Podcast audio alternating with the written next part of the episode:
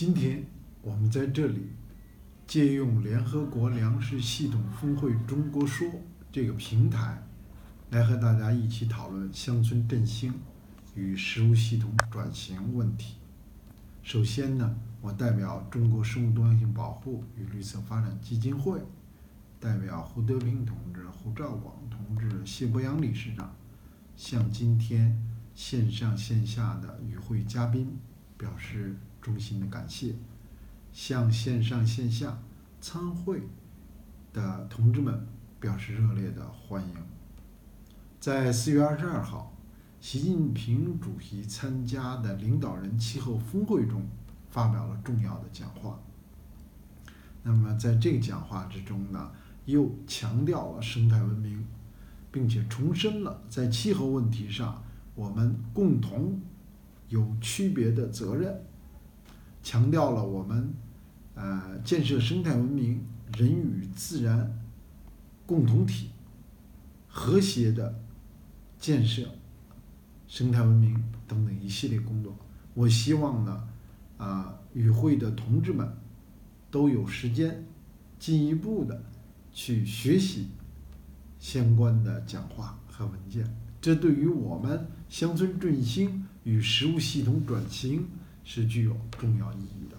为什么这么说呢？在过去的一系列的工作之中，我们常常发现，我们最根本的问题是什么？那我们最根本的问题是工业文明今天形成了全套的机制、体制、文化、规则，包括审美观点，通通这一些东西，都是我们今天发展的障碍。很多东西都是障碍。我们在生态文明的新时代，应该。以新时代的文明，以新时代的思想来统领我们的工作。这一次的乡村振兴和之前的很多系列的乡村建设，我们应该更多的注意什么？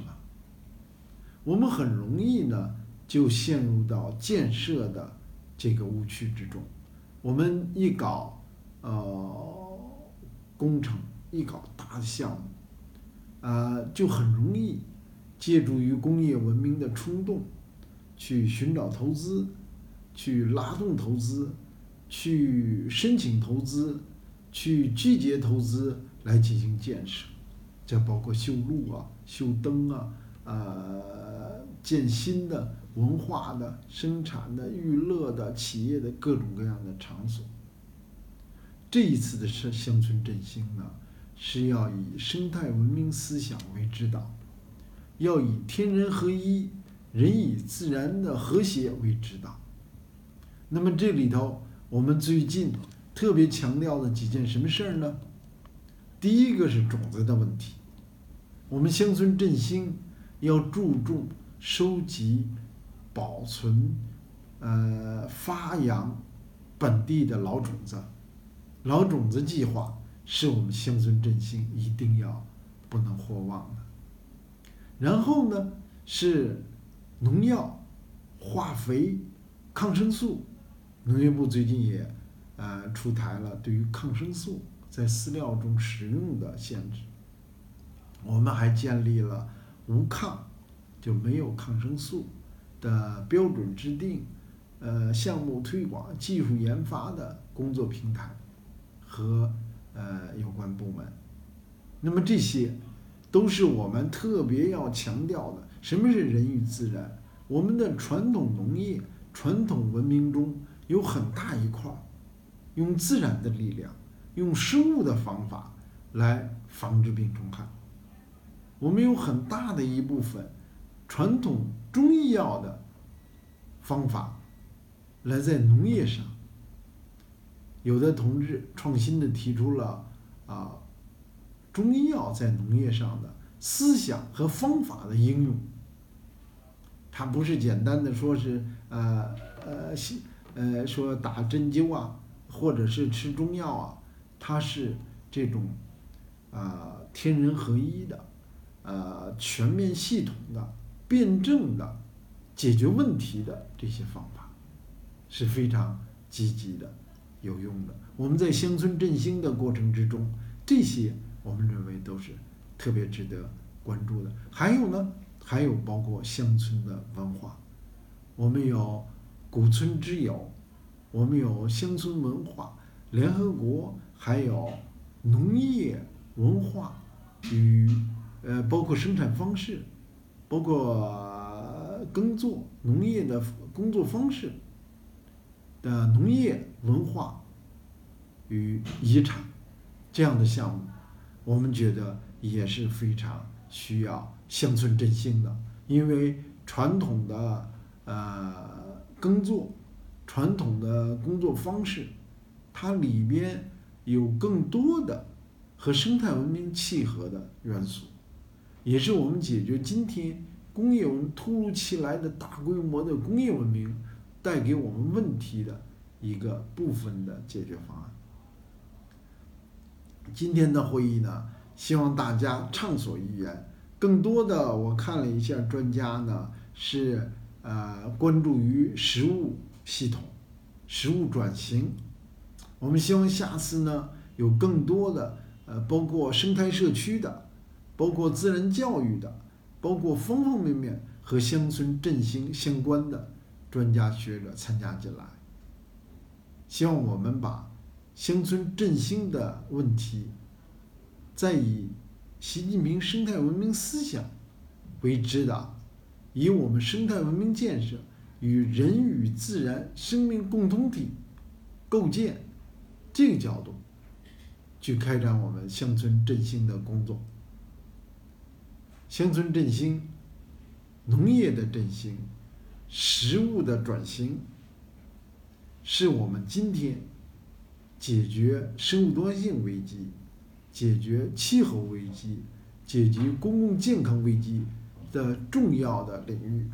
那么这些工作都将深刻的改变我们的未来。各个公约、各个领域的协同增效是至关重要的。在乡村振兴的过程之中，我们考虑到各个领域的需要，包括碳中和。我们的乡村在振兴的时候，是不是要充分的考虑碳中和？我们的哪个乡村能够率先的提出碳达峰的目标、碳中和的时间表？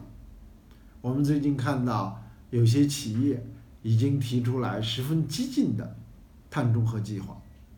我们有没有乡村能够也提出来我们自己的碳中和计划？呃，习主席在四月二十二日的领导人峰会上再次重申了他之前代表中国政府做出的全球承诺，就是力争二零三零碳达峰、二零六零碳中和这样的一个目标。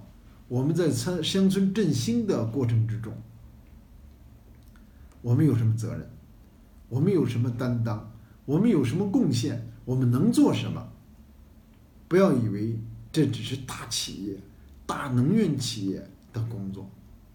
每一个人、每一个村落，我们的贡献是至关重要的。农业既是碳的呃产生环节，也是碳的捕获环节。通过减少含氮、化肥的使用，增加传统农肥的使用。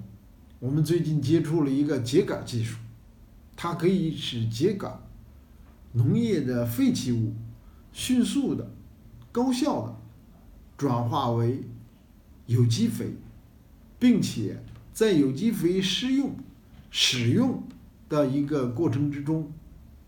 对于碳捕获做出巨大的贡献，这些都是呃积极的尝试。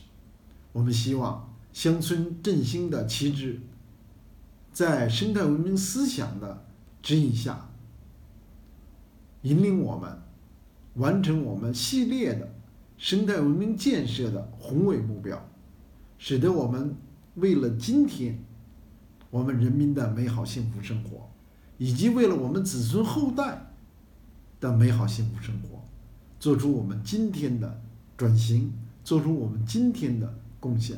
再次感谢大家的参与。